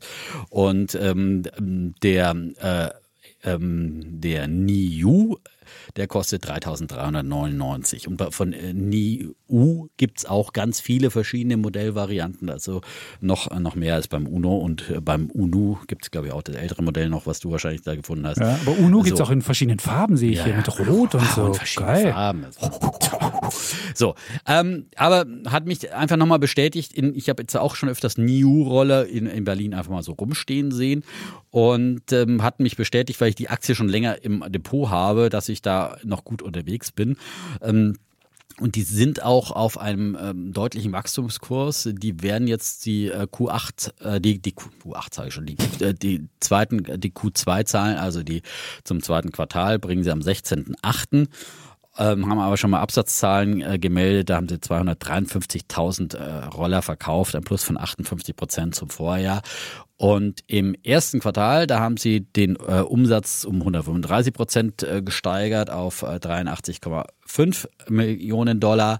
Und sie waren äh, profitabel, haben einen kleinen, einen kleinen Gewinn geschrieben im ersten Quartal. Ähm, sind also gut unterwegs. Und ihr Hauptmarkt ist eben äh, nach wie vor China. Da haben sie einen Umsatzanteil von 97 Prozent. Die sind da richtig breit in der in, ähm, äh, vertreten mit, mit eigenen Stores. 2300 Stores in 200 Städten Chinas. Drei Modellserien haben sie am Start. Und ähm, letztendlich glaube ich, dass, dass sie gerade auf diesem Heimatmarkt da letztendlich gut positioniert sind und von da aus sicherlich auch in, in, in Asien sehr stark wachsen können. Und wer schon mal Asien bereist hat, weiß ja die Vorliebe auch äh, der Asiaten natürlich dann auch aufgrund des kleinen Geldbeutels für, für Roller und für äh, Motorräder und dergleichen. Wenn man in Vietnam unterwegs war und sieht, was, was, äh, wie viel Großfamilien man auf so einen so einen Roller oder auf so einen viele Motorpark oder wie viele. Tiere, ja. Also äh, am liebsten mag ich Genau. immer die Geflügelhändler, die Ja. dann immer auf den Markt fahren und keine Ahnung, 30 Käfige mit Hühnern da auf ihren Roller drauf auspacken, mhm. geschickt gestapelt. Aber auch so eine siebenköpfige Familie passt auch schon mal auf dem Roller, so quer, muss man ein bisschen so quer sitzen und so weiter. Also da ist, ist vieles möglich und in Zeiten, in denen da auch äh, in den Städten Zugefahrtsbeschränkungen gemacht werden und, und so weiter und so fort, ist es stickig ist und so weiter, ist da natürlich die Elektromobilität auch äh, die, die große Alternative zum äh, Verbrennerroller, aber auch zum Auto, weil man einfach in verstopften Städten dann nach wie vor auch besser vorankommt und natürlich auch in westlichen Städten. Also das ist, ich denke mal, ein, ein, ein großer Markt ist halt auch nochmal eine Alternative zum E-Fahrrad. Sicherlich ist das E-Bike ja auch schon für, für weitere Strecken gut geeignet, aber mit dem Roller kommt man halt dann doch nochmal ein bisschen schneller voran. Und wie gesagt, man kann sich diesen Test durchlesen. Ähm, Reichweite ist auch ähm, ordentlich. Äh, ich glaube, der NIO hat äh, hier was von um, um die 70 äh, Kilometer, 75, äh, äh, die man da erreichen kann äh, mit einem Akku. Du kannst den Akku dann eben äh, wieder Ach, aufladen in der Wohnung. Nimmst du raus, okay, ja, gut, das ist ja wichtig. So, genau, nimmst du raus und lädst dann wieder auf. Ne? Das ist wie bei, meinem, wie bei meinem Rasenmäher. Wieder das, das gleiche Modell. Ja. Und wenn jetzt dann kann ich da mein Modell Roller, auch bei dir reinstecken. Ja, wenn das noch passen würde, dann hätten sie eine richtige Plattform. Ne? Ja. Ähm, aber der Uno hat übrigens von, von Bosch ein äh, ein äh, Motor, glaube ich, ja. Okay. Der UNU. Ja, so. Der UNU. Und ähm, ja, ähm, und aber nochmal zurück, ähm, vom UNO gibt's ja keine Aktie, aber vom äh, von NIO eben und die ist jetzt halt eben auch deswegen auch jetzt an dieser Stelle als Bulle der Woche die Idee, dass das äh, momentan vielleicht auch eine interessante Investmentidee wäre, weil die auch im Zuge dieses China-Crashes total abgeschmiert ist und ich fürchte, da muss man, ich, ich, ich denke, dass man hier keine große Regulierung fürchten muss. Das ist jetzt auch nicht so ein extrem digitales Geschäftsmodell. Die haben zwar auch eine App und so weiter, aber ich denke mal, da sind die, die Regulierungsrisiken überschaubar ähm, und die Aktie wurde, wurde auch abgestraft, ähm, ist jetzt ähm, auf Year to Date minus 7 Prozent, war schon mal bei 50 Dollar, ist bis auf äh, unter, unter äh, ja, 24, bei 26 aktuell bei 26, ja. genau. Ungefähr die Hälfte unter dem Alter, unter dem, unter dem Hoch ähm, und äh, mit zwei Billionen, äh, mit zwei Milliarden, immer diese Billion. im englischen Billionen. ist ja fast die, eine Apple hier. Ja, die nein, mit zwei Milliarden ja. bewertet. Das ist, glaube ich, eine, eine ordentliche überschaubare Bewertung äh, bei einem geschätzten Umsatz von 630 Millionen in diesem Jahr, also äh, Kursumsatzverhältnis von äh, etwas über drei. Das ist alles noch und wie gesagt schon leicht profitabel und stark wachsend. Also das klingt für mich alles gut. Ich fühle mich weiter da gut aufgehoben im Investment in NIU und das auch nochmal als Interessenskonfliktshinweis, äh, disclaimerischer Natur dazu gesagt. Klingt so ein bisschen nach kognitiver Dissonanz. Du Hä? siehst jetzt wahrscheinlich nur noch NIU-Roller, weil du halt dein Investment rechtfertigen Nein, willst. Nicht nur. Ich der Uno sieht viel andere. schöner aus. Ich habe mir ja, den NIU mal angeguckt. Also ja, ehrlich. Nein, ich finde auch den Uno finde ich auch viel schöner. Ich, würde, mir wahrscheinlich, ich würde mir wahrscheinlich den, den Denke ich doch. Den Uno das geht doch um Lebensgefühl. Ja, ein Roller hat ein Lebensgefühl. Wenn du so ein cooler Berliner sein würdest, würdest du wahrscheinlich ja ja, und ein paar mehr, dann ist, ist auch nicht das Preis-Leistungsverhältnis das Entscheidende. Ja. Und da bist du ja, Roller aber, bist du ja Single, da willst du ja auch mal, dass jemand dir hinterher guckt. Und mit so einem komischen Nio-Ding, da Und es passen aber auch zwei Helme rein in den. Siehst du, das ist natürlich auch, ich meine, das ist ja. ja. auch der Vorteil vom Roller zum E-Bike, dass du halt zwei Personen mitnimmst. Generation kannst, ne? Tinder oder. Bumble, da kannst du mit dem Roller fahren, mit dem Elektroroller. Da bist ich du mit denke auch, dass der, dass der Uno nicht, äh, nicht verkehrt ist und äh, würden wahrscheinlich da auch ein paar Mark mehr hinlegen und, und lieber Siehst den schöneren nehmen. Aber der Reutzerot hat es getestet. Ja, der ist selbst gefahren. Ja, offenbar. Ist er? Ja. Okay, uh, klasse. Einen umfangreichen Testbericht geschrieben dazu. Ja, habe ich nicht interessenskonfliktmäßig selber getestet, sondern dann, dann komme ich zu meinem Verweise Bären. darauf. Aber dann komme ich, ich zu meinem Bären, bevor wir jetzt hier wieder über, über Roller und aber und zwar mein Bär der Woche ist äh, sind Banken. Ich bin ja selbst bei der Deutschen Bank, das muss ich ja dazu sagen, deswegen ist mir das auch aufgefallen. Äh, es geht um Kontoführungsgebühren der Banken und da kriegen derzeit Menschen Schreiben. Hintergrund ist, dass ja Ende April der ähm, Bundesgerichtshof ähm, verboten hat oder gesagt hat, frühere Gebührenerhöhung, wenn der Kunde nicht explizit zugestimmt hat, dann ähm, sind die nichtig. Also bisher haben die Banken das ja so gemacht, die haben dir nach Hause geschrieben, guten Tag, äh, Herr X oder Herr Y oder Frau X oder Frau Y und wir werden ab äh, August oder ab wann auch immer äh, ihre äh, an, anpassen, die Gebühren anpassen, wird ja nie von Erhöhung geschrieben, sondern anpassen. Und wenn man dann nicht, wie man dann geschwiegen hat und nicht widersprochen hat, dann wurde das einfach wirksam. So. Und da hat der Bundesgerichtshof gesagt, nee, nee, das geht so nicht. Die Gebührenerhöhung muss vom Kunden explizit zugestimmt werden. Und nun versuchen die Banken natürlich im Nachhinein, und das gilt mindestens, kann man sich jetzt drei Jahre zurück, wenn man geschwiegen hat und nichts gesagt hat, kann man mindestens drei Jahre zurück sich ähm, die Sachen holen. Es gibt auch einige Verbraucherschützer, die sagen, möglicherweise könnte man auch längere Sachen. Also wer jetzt in den letzten drei Jahren ähm, Gebührenerhöhung bekommen hat und da nicht explizit zugestimmt hat, sondern einfach nur geschwiegen hat, der kann jetzt versuchen, das zurückzuholen. Und warum bekommen die Banken von mir jetzt äh, den, den Bär der Woche? Naja, ich habe in mein, mein äh, Schreiben von der Deutschen Bank ging dann so, unsere vertragliche Basis mit Ihnen, um unsere vertragliche Basis mit Ihnen eindeutig und für beide Seiten rechtssicher zu gestalten, möchten wir Ihnen hiermit vorsorglich die, die Geltung der aktuellen Preise, allgemeinen Geschäftsbedingungen und Sonderbedingungen vereinbaren. Wir möchten Sie bitten, uns hierzu Ihre Zustimmung zu erteilen. Das ist ja noch ganz gut, aber dann sagt, stand weiter unten, eine Fortsetzung der Geschäftsverbindung auf Basis von alten Preisen und Bedingungen ist uns aus unterschiedlichen Gründen nicht möglich. Also sprich, wenn ich jetzt dem nicht zustimme oder wenn ich äh, gar, also dann, dann wären sie halt mein, mein äh, Konto kündigen. Und viele Banken versuchen halt jetzt, Leute einzuschüchtern und zu sagen, hey Freunde, entweder ihr stimmt hier zu und viele versuchen auch noch dann ähm, das so zu machen, dass, dass man möglichst nicht auf die Idee kommt, sich auch nachträglich das wiederzuholen. Man kann ja jetzt sagen, okay, wenn man nachträglich nicht zugestimmt hat, müsste ja die Gebührenerhöhung mit auf einen Schlag jetzt kommen, diese hohe. Also wenn ich nehme an, ich habe im Jahr 2017 ein Konto abgeschlossen, damals waren ja die meisten äh, Konten noch äh, für 0 Euro zu haben und jetzt haben sie über die Jahre irgendwie angehoben auf, erst ging es ja los mit 5 Euro im Monat, dann 10 Euro im Monat, zahlen teilweise die Leute 12 oder 20 und dann müsste ich ja sofort jetzt von 0 auf 20 gehen und müsste ihm zustimmen. Und das wollen halt viele nicht, deswegen versuchen sie so auch im Nachhinein das zu machen. Und was mir dann nur ganz klar geworden ist,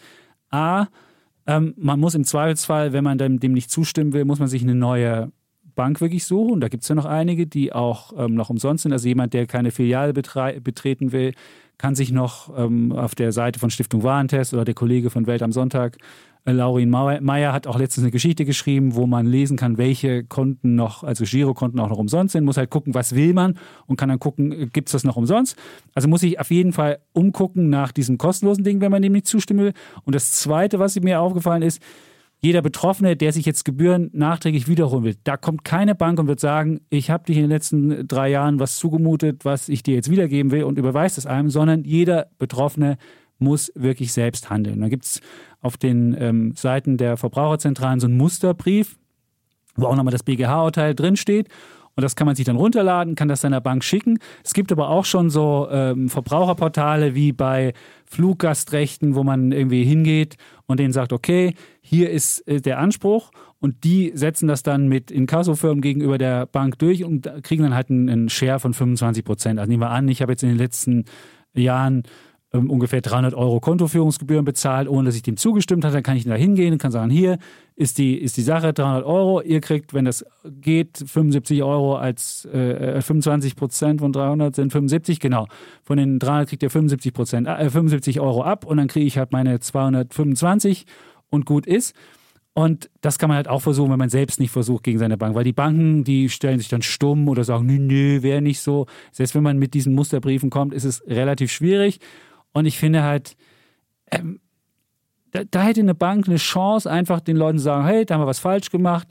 Ähm, wir versuchen euch den Schaden wieder gut zu machen, zumal viele Banken auch diese Rückstellung schon gebildet haben. Die Commerzbank beispielsweise hat schon Rückstellung gebildet, die Deutsche Bank hat auch Rückstellung gebildet dafür. Also die gehen sogar davon aus, dass Leute das machen. Und da wäre es ja viel kundenfreundlicher und viel vertrauenswürdiger und Vertrauen ist der Anfang von allem. Wir erinnern uns noch an das Motto der Deutschen Bank. Da könnte man ja in die Leute randrehen und sagen, hey, da haben wir einen Fehler gemacht, das haben alle so gemacht, wir haben das eingesehen, wir machen das jetzt anders. Wir sagen, wir, wir können kein kostenloses Konto mehr machen. Das ist die, die EZB-Politik mit Strafzinsen. Da müssen wir halt irgendwie auch was. Früher konnte man das anders machen. Und das wäre einfach die beste Sache. Tun sie aber nicht, sondern machen, wirklich versuchen alles, um irgendwie die Kunden hintenrum noch so ein bisschen zur Zustimmung zu bewegen und alte Schulden nicht zu begleichen. Und deswegen ist es mein Bär der Woche, die Banken mit den Kontoführungsgebühren, beziehungsweise die Methode, wie sie jetzt versuchen, das sich ähm, hintenrum ähm, genehmigen zu lassen von den Kunden. Ja. ja. Auf der anderen Seite können einem die Banken schon wirklich auch ein bisschen leid tun. Ne? Nee, ich sage ja gar nicht, dass es nicht gerechtfertigt genau, ist. Ja. Weil ich meine, letztendlich irgendwo müssen sie halt. Ja. Und früher war das halt. Das ist eine Dienstleistung, die, die hast du subventioniert mit, mit, mit, mit anderen Sachen. mit den Zinsen ein, ein, super Geschäft. Da haben sie halt ein easy Geschäft gehabt. Ne? Irgendwie 2% Zins bezahlt und für 4% verliehen oder für, nee, Nee, war der auf dem Girokonten gab es ja nie, aber du konntest was, wenigstens ja, das genau. Geld, was da war, konntest du weiterverleihen und konntest damit Geld machen Genau. und hast damit dann das, das, äh, um, das easy. bezahlt. Das war Genau. okay. Ich kann ja verstehen, dass man Geld nimmt. Ja. Wir nehmen ja auch im Internet äh, Abogebühren, weil äh, Journalismus Aber es muss transparent sein Aber es muss transparent sein und die Leute müssen genau, halt wissen und deswegen finde ich, und man kann ja noch gucken, wo man kriegt man eine Bank, die umsonst ist, die vielleicht andere Modelle hat mit Kreditkarte, wo die Leute über Kreditkartengebühren das finanzieren. Gibt es ja alles. Wo du, wenn du eine schmale ähm, Kostenstruktur hast, dann kannst du ja über Kreditkartenausgabe kannst ja versuchen, äh, darüber das zu finanzieren. Das geht ja noch. Also es gibt aber eine große Bank, wenn du Filiale betreten willst, hast du eigentlich quasi wenig Möglichkeiten, das umsonst zu machen. Die HVB hat noch irgendwie so ein Konto, wo du, wo du drei Jahre umsonst bist und dann aber erst Gebühren. Es gibt noch so ein bisschen Sachen, aber man muss sich da halt mal informieren, sich es angucken oder ja,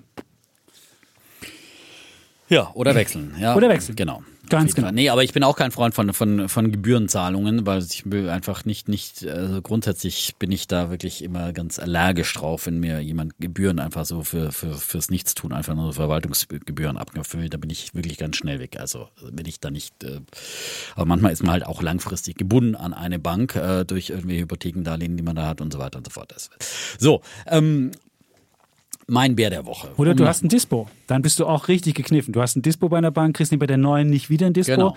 Und dann bist du auch. Genau, aber da habe ich auch was davon. Ne? Also dann sage ich Ja, genau. Aber das kann ja sein, dass du. Dass Also wenn du ich einen Sachen- großzügigen das, Dispo habe oder, oder sollte wirklich jeder groß, überlegen, man bevor muss er wirklich, macht. bevor man kündigt, Genau. die Kondition sich gut anschauen, weil ich Ja. äh, zum Beispiel äh, bin ich zur Commerzbank gekommen über wiederum eine andere Bank, die dann wieder migriert ist, nicht mutiert.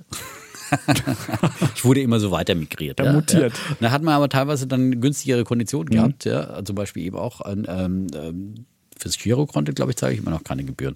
Und auch äh, bessere äh, Dispozinssätze, ja, die äh, ich sonst nirgendwo wieder kriegen würde. Ja, die, die behalte ich auch. Da wir, und da ein großes, das ist dann, wie gesagt, mein, mein Puffer zum Beispiel, ja.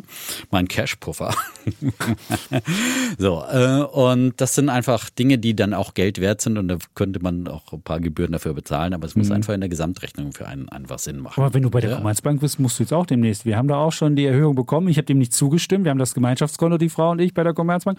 Jetzt gucken wir, was passiert, ob wir jetzt gekündigt bekommen. Mal schauen, aber- ja, dann müssen wir weiterziehen. Wir sind schon bei der Postbank gewesen und da wollten sie uns auch schon für nichts tun Gebühren abnehmen. Ja, bei, bei den letztendlich musste dann wirklich zu N26 gehen oder zu. Die nehmen auch, die nehmen jetzt auch äh, für Minuszinsen nehmen die schon. Ach gut, so, jetzt haben wir nicht so viel Geld auf dem Konto, dass das jetzt Ja gut, da habe ich kein Problem würde. mehr. Also Minuszinsen können bei mir alle verlangen, weil ich habe Kein Geld auf dem Konto. kein Cash auf dem Konto. Na, alles angelegt, alles, Alles angelegt. investiert. Ja, jeder mal. Sehr gut. So. Gut. Und mein Bär der Woche, der knüpft nochmal an unser Thema vom letzten Mal, ja, Impfen, wie gesagt. Ähm, und ja, äh, wenn man schon keine Impfpflicht äh, will, dann sollte man doch äh, möglichst halt mit allen möglichen Mitteln äh, die Menschen motivieren, sich impfen zu lassen, weil die Impfbereitschaft, die lässt nach. Das zeigen alle Zahlen momentan. Und äh, wenn wir so weitermachen, dann steuern wir auf einen gefährlichen Herbst zu. Das ist, äh, sollte uns, glaube ich, allen klar sein. Und ähm, da gibt es also in Bayern einen Wirtschaftsminister, Herr Hubert Aiwanger, ja, von den Freien Wählern, gell, der spricht ja auch sehr bayerisch, gell, muss man ja fast schon im Fernsehen musste den fast untertiteln, ja, dass, dass ihn die es so? Norddeutschen Okay. auch verstehen. Ja. Aber er will ja jetzt auch bundesweit antreten. Mit den Freien Wählern wollen sie auch in den Bundestag einziehen und äh, möglicherweise ist auch dem seine Impfhaltung geschuldet. Ähm, er ist ja also bekennender äh, Ungeimpfter, ja, und ähm, äh, will sich also nicht impfen lassen. Gut, steht ihm natürlich rechtlich zu. Auf der anderen Seite ist er Wirtschaftsminister in Bayern und ich finde schon und stellvertretender Ministerpräsident, dass man in der Position eben auch über seine äh, Bürgerrechte hinaus irgendwie eine Vorbildfunktion hat. Und äh, gerade wenn es um wirtschaftlichen Schaden geht, der so mannigfaltig durch diese Corona-Pandemie entstanden ist und um den möglicherweise auch wieder zu vermeiden in einem Lockdown, finde ich, da wäre halt ein Vorbild auch gefragt ähm, eines Wirtschaftsministers, der dann auch sagt, ja, hier, guck, ich habe mich auch pieksen lassen und hier ist das Foto von meinem Oberarm. Aber der Herr Aiwanger, er widersetzt sich und äh, nicht nur das, er macht ihn zuletzt auch immer wieder mit doch etwas hm, komischem Sound dann äh, die gewisse Stimmung gegens Impfen, ja. Ähm, und das hat der Kollege Philipp Vetter äh, auch schön mal jetzt so ein paar Zitate von ihm in diversen Interviews, die er gegeben hat, mal mal äh, auf den Prüfstand gelegt. Also der Kollege Vetter aus der Weltwirtschaftsredaktion, ähm, was er da so verlautbart hat. Ähm, zum Beispiel ähm, hat er in einem Interview gesagt, es handele sich um vorläufig zugelassene Impfstoffe. Ähm, dann ähm, wird der Eindruck dadurch erweckt, ist, als wäre eben äh, bei dieser Bewertung ist nicht nicht richtig zu mit den rechten Dingen zugegangen. Äh, der Vakzine schreibt er, äh, fährt er dazu und es es handelt sich tatsächlich ja um eine bedingte Zulassung. Ja, das ist ein, ein Unterschied. Bedingte Zulassung zu einer äh, vorläufig zugelassenen äh, zu vorläufigen Zulassung. Zulassung. So, und dann ähm, sagte halt immer wieder, ich will hier gar nicht irgendwo Ängste schüren, aber die Menschen sind eben teilweise nicht zu Unrecht auch verunsichert, ja. Und schürt natürlich durch solche Aussagen äh, immer Ängste auch äh, der Herr Aiwanger.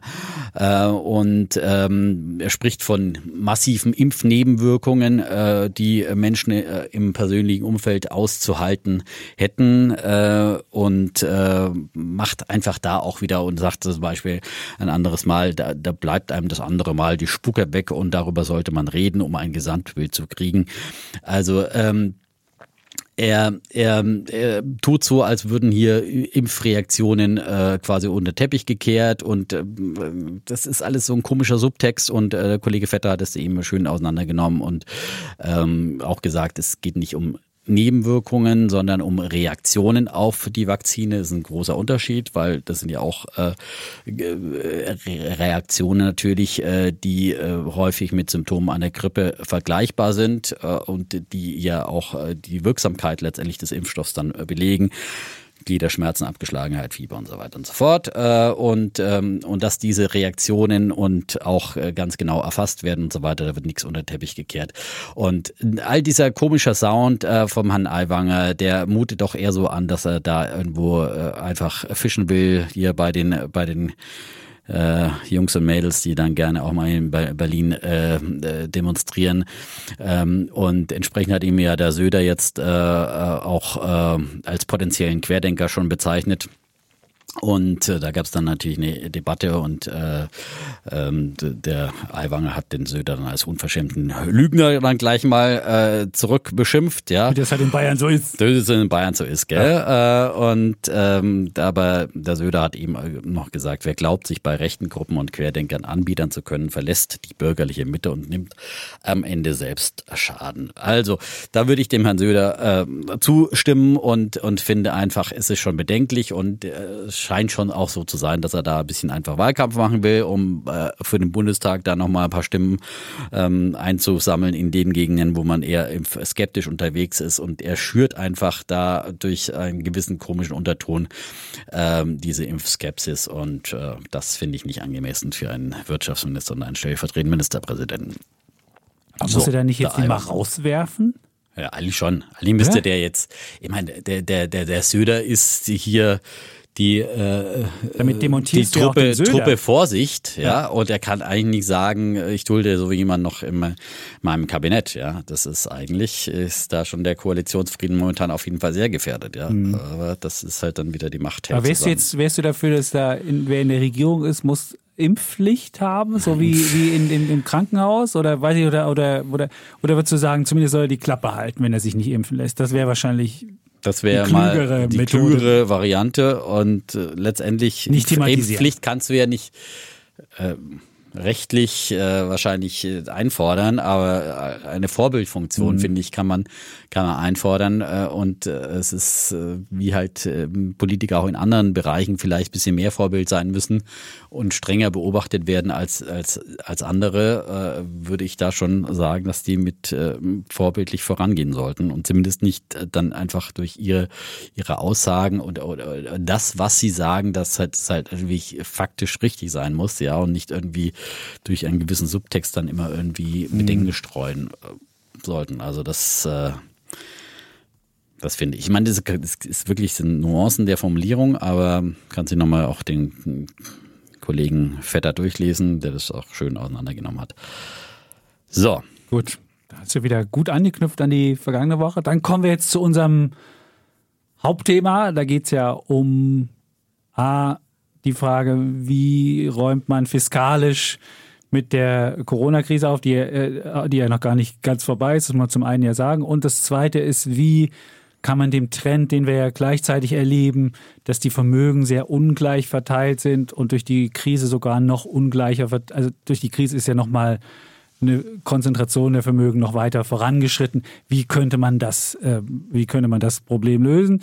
Und ähm, mir ist es so ein bisschen, oder ich bin ins, ins, ins Denken gekommen, als ich vor, ich glaube, vor zwei Wochen, war es vor zwei Wochen, als Jeff Bezos mit Cowboy-Hut und Pimmelrakete ins All abhob und dann jemand sagte so, naja, wenn der mag ja ausgeben äh, von seinem Privatvermögen, was er will, aber wenn er mal ordentlich Steuern gezahlt hätte, dann könnte auch äh, die NASA einen ordentlichen Etat haben und dann könnten die mal Raketen machen und dann müsste man nicht solche komischen Sachen machen, dass einer so irgendwie gar nicht richtig ins All fliegt, sondern so halb und so komische PR für Sachen macht und so weiter.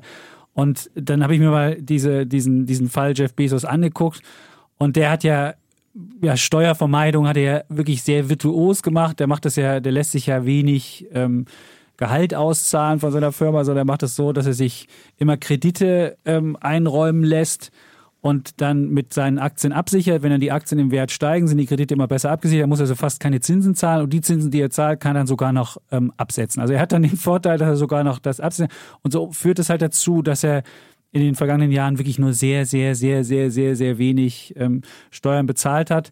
Und äh, dann habe ich mir überlegt, ja, wenn ich jetzt einen Spitzensteuersatz erhöhen will, der in Amerika, glaube ich, gar nicht so hoch in den 20ern irgendwie. Und in Deutschland ist er bei, da gibt es eine Reichensteuer bei 45 Prozent. Wenn ich jetzt den Spitzensteuersatz erhöhen würde alleine, dann würde es ja nichts bringen, weil die ja Kapitaleinkünfte haben, die ja anders äh, gelöst werden. Auch in Deutschland ist es ja so, dass, äh, dass, dass dann nicht der äh, Spitzensteuersatz greift, sondern dann eben Abgeltungssteuer, wenn ich Dividenden mehr auszahlen lasse oder wenn ich Aktienoptionen bekomme, ist das auch, wird das auch anders gehandhabt. Und so bin ich auf die Idee gekommen, wie kann man das ähm, Problem äh, lösen. Und so kam ich auf die Idee, äh, vielleicht sowas wie eine Vermögensabgabe oder Vermögenssteuer, irgendeine, ich finde, dass es, es muss da was getan werden. Und dann habe ich mir nochmal angeguckt, was in der Pandemie passiert ist. Seit Februar 2020, das war der Höchststand vor der Pandemie, sind an den Märkten alleine 28 Billionen Dollar an Kursgewinnen geschafft worden. 28 Billionen Dollar. Und ich würde vermuten, dass diese 28 Billionen Dollar nie geschaffen worden wären, wenn es keine Pandemie gegeben hätte. Also ich, die, die, wir hätten, wir würden vielleicht jetzt, wir hätten vielleicht 10 Billionen davon geschaffen oder sonst wie. Aber und das ist halt dadurch geschaffen worden, dass die Staaten den Finanzmarkt gesichert haben. Das haben die, das haben die, das haben die Notenbanken gemacht dass die Menschen wahnsinnige Transfers bekommen haben, damit sie weiter ausgeben, äh, dass sie weiter konsumieren konnten und, und so weiter. Und diese 28 Billionen, dieser Kursgewinn haben natürlich nur die, die einfach Aktien haben. Und schon vor der Pandemie gab es vom DIW ähm, eine Studie, die sie, wo sie sich mal angeguckt haben, die haben dieses sozioökonomische Panel und da waren ja immer die Millionäre nicht richtig drin. Dann haben sie irgendwie mit so einem neuen Verfahren mal geguckt, wie ist es eigentlich um den Superreichtum äh, beschaffen. Und dann haben sie halt geguckt und haben festgestellt, dass ähm, in Deutschland das äh, Vermögen noch mehr konzentriert ist, als es ähm, als es eigentlich äh, bisher gedacht war. Und zwar das reichste Prozent der Bevölkerung vereint rund, also ein Prozent der Bevölkerung, das reichste, vereint rund 35 Prozent des Vermögens auf sich. Und ich würde vermuten, durch die Pandemie hat sich das normal vielleicht auf 40 oder so erhöht. Und deswegen könnte ich mir vorstellen, dass man diese Idee, die ja auch Grüne, SPD und Linke in ihren Wahlprogrammen drin haben, mit einer Vermögensabgabe bzw. Vermögenssteuer, kann ich durchaus was, was abgewinnen und da habe ich mal angeguckt, wie könnte man das Ganze, wie könnte man das Ganze ausgestalten. Man will jetzt ja nicht jemanden, der ein, ein normales eine normale Immobilie hat oder ein Häuschen hat oder sonst wie. Also jemand, der eine Immobilie hat, der ist ja schnell bei den Immobilienpreisen in diesem Millionending drin und dann müsste man das ja bewerten und dann müsste also jeder quasi, also jeder mit einer Immobilie, die in einer guten Lage ist, müsste ja dann wahrscheinlich das zahlen. Da habe ich mir aber angeguckt, wie, wie könnte man, ab welcher Millionenzahl könnte man das machen? Wenn man die Wahlprogramme sich anguckt, ist es so, dass sie sagen, wer ein Vermögen als mehr als zwei Millionen hat, ähm, soll dann ähm, ein Prozent an den Staat abtreten und das würde zwischen 17 und 24 Milliarden an ähm, Steuereinnahmen bringen. Und dann wird ja immer gesagt, oh, das wäre, da würden alle abhauen und alle weg, wegziehen und sonst was. Aber es gab ja jahrzehntelang in Deutschland auch eine Vermögenssteuer. Ich glaube, bis 1995 äh, war, ja, war ja Vermögenssteuer unstrittig und dann kam das Bundesverfassungsgericht und hat dann gesagt, naja, die Vermögenssteuer ist ungerecht, weil der Immobilienbesitz viel zu niedrig angesetzt werden, weil alte Vermögenswerte da angeguckt werden, alte Maß, Maßstäbe angesetzt werden und deswegen wäre das wäre das halt eine ungerechte Sache und dann hat die Regierung damals nichts gemacht und dann ab 97 hat man einfach gesagt, naja gut, dann lässt man die Vermögenssteuer halt einfach fallen und dann war sie halt weg. Und deshalb, ich finde die Idee für der Vermögenssteuer oder Vermögen, ich würde wahrscheinlich, ich weiß nicht, ob ich eine dauerhafte Vermögenssteuer mache, aber eine Vermögensabgabe finde ich auf jeden Fall ein, ein fairer Ausgleich dafür, dass die Leute, die besonders reich sind, auch jetzt noch besonders von der, von der Pandemie profitiert haben. Und da sollte irgendwas, irgendwas weg, wegkommen. Und jetzt die Idee zu sagen, naja, viele haben nur Immobilien und können sich das nicht leisten, das kann ich noch nachvollziehen, aber wenn es nur die eigene Hütte ist, dann finde ich, dann, dann wird das ja, wenn man die Grenze bei zwei Millionen festlegt, wäre es ja kein Problem. Und wenn man fremdvermietete Sachen hat, muss man halt einen Kredit noch drauf aufnehmen. Und das, das kann man ja, das kann man ja leisten. Und wenn man äh, Firmenvermögen hat, sagen ja viele, oh, oder Startups sagen, nee, das kann ich mir nicht, nicht leisten. Mein Unternehmen macht ja noch keinen Gewinn. Aber jedes Startup weiß, wenn es irgendwie Geld einnimmt, dann kriegt derjenige, der das Geld spendet, halt einen Anteil. Und so könnte man auch sagen, bei Unternehmen, bei Mittelständlern muss man nicht sofort alles verkaufen oder kann keine Investitionen mehr machen, sondern kann einfach sagen, okay, dann hat der Anteil, dann hat der Staat halt einen gewissen Anteil und den kann dann derjenige, der diese Vermögensabgabe zu leisten hat, langsam abstottern und den Staat wieder rauskaufen. Und das können auch Startups machen, wenn sie an die Börse irgendwann gehen, können sie das auch machen und so weiter. Da ließen sich ja Modelle finden, wo das funktioniert.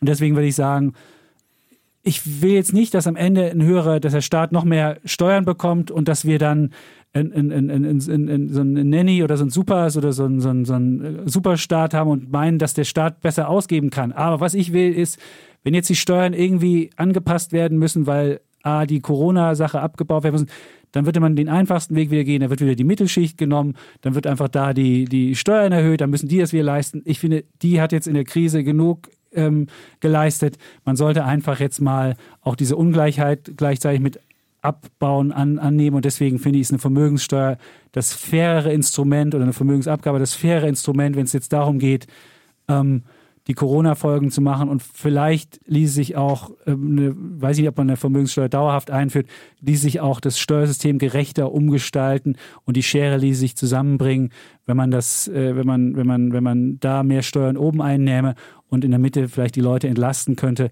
Auch das fände ich, wäre ein, ein, ein, ein Beitrag möglicherweise.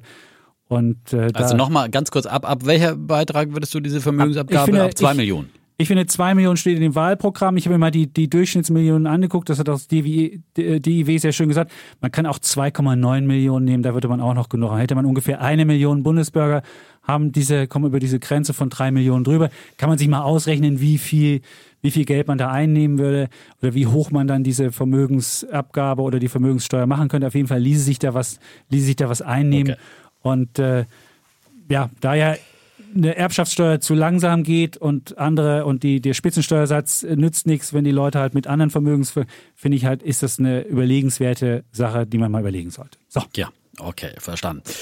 Ähm, ja, ähm, ich bin eigentlich grundsätzlich gegen äh, Vermögenssteuern und, und Vermögensabgaben äh, aus diversen Gründen. Zum einen, ähm, weil du gerade diese DIW-Studie angesprochen hast, äh, haben die dann äh, aber auch äh, nach dieser großen Studie gesagt, äh, eigentlich, dass sie trotzdem einer Vermögenssteuer nur wenig abgewinnen können, ähm, weil eben viele der sehr Wohlhabenden vor allem Betriebsvermögen haben und dass, wenn man hier, so sagt es das DAW, die Steuern erhöhen würde, dann könnte es langfristige Konsequenzen für den materiellen Wohlstand aller haben, weil Investitionen die Arbeitsplätze geschaffen hätten, möglicherweise dann nicht mehr oder weniger umfangreich getätigt werden, wenn äh, diejenigen, und das sind ja oft die Mittelständler in Deutschland, äh, diese, diese Wohlhabenden, äh, die äh, dann äh, den Großteil ihres Vermögens eben in Betriebsvermögen stecken haben.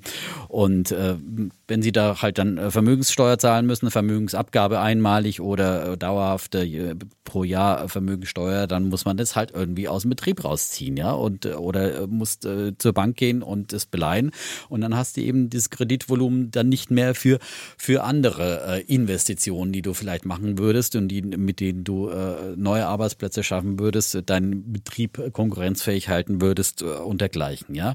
Und äh, sie kritisieren auch noch an der Vermögensteuer, die die wie Ökonomen, dass sie ja ertragsunabhängig gemessen wird. Ja? Also egal, ob jetzt dein Betrieb Gewinn oder Verlust macht, ja, musst du dann eben auch in Krisensituationen äh, müsstest du dann äh, Vermögensteuer bezahlen und dann kommt äh, plötzlich eine Corona-Krise und da musst du theoretisch äh, in dem Corona-Jahr auch noch Vermögenssteuer zahlen, wenn du eh schon unter Wasser bist. Also das würde dann natürlich nochmal Krisen verstärken, weil es eben keine Besteuerung des Gewinns ist, sondern eine Besteuerung der Substanz. Und das finde ich dann einfach grundsätzlich das Problem.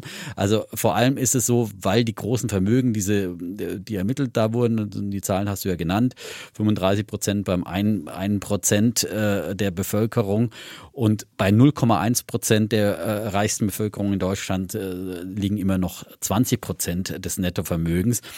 Aber sie haben dann vom DIW ja auch aufgesplittet, wie dann so das Vermögen eines äh, durchschnittlichen Millionärs aussieht. Er hat dann ein Nettovermögen von ungefähr drei Millionen und davon stecken dann 1,3 Millionen im Betriebsvermögen, ja. Und dann sieht man einfach der größte Batzen und dann hat er noch ein bisschen Immobilien und, und dergleichen. Aber der größte Batzen ist dann einfach der Betrieb und, äh, und das Unternehmen und da wird äh, über Generationen oft reingebuttert und äh, möglichst oft, oft äh, zahlen sich die, die Mittelständler ja auch bescheidene Gehälter aus und so weiter. Also das ist und, und, und denken ganz anders, nachhaltig, sozial, auch was die Verpflichtungen gegenüber den Mitarbeitern anbelangt. Die versuchen ihre Belegschaften auch durch Krisenzeiten durch durch, durchzubringen und, und zusammenzuhalten. Also ähm, da würde man wirklich an diesem, äh, an diesem Ast sägen, auf dem Deutschland unheimlich äh, stark ist, ja, ähm, auf diesem mittelständischen Ast. Und das wäre wirklich eine, eine ganz große ökonomische Gefahr.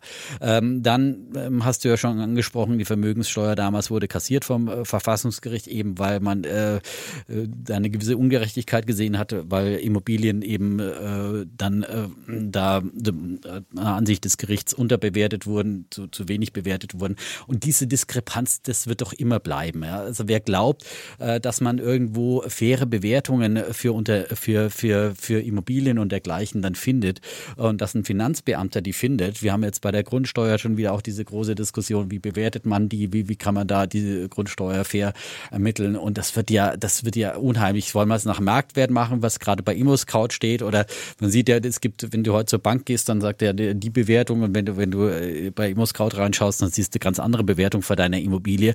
Was ist dann der wirkliche äh, faire Wert? Ja, bei einer Aktie kannst du und beim Sparbuch kannst du gucken, was hat er auf dem Konto, da kannst du leicht irgendwie so Vermögen ermitteln und dann sagen, okay, äh, der Prozentsatz davon geht weg, ja. Äh, aber alles andere äh, ist, ist unheimlich äh, schwer fair zu machen und es wird wirklich wahrscheinlich immer wieder vor Gerichten dann nicht standhalten, weil man dann immer wieder dagegen argumentieren kann und sagen, Moment, das ist doch nicht fair im Vergleich zu dem, wie der bewertet worden ist. Also da haben wir eine unheimliche Gerechtigkeitsproblematik.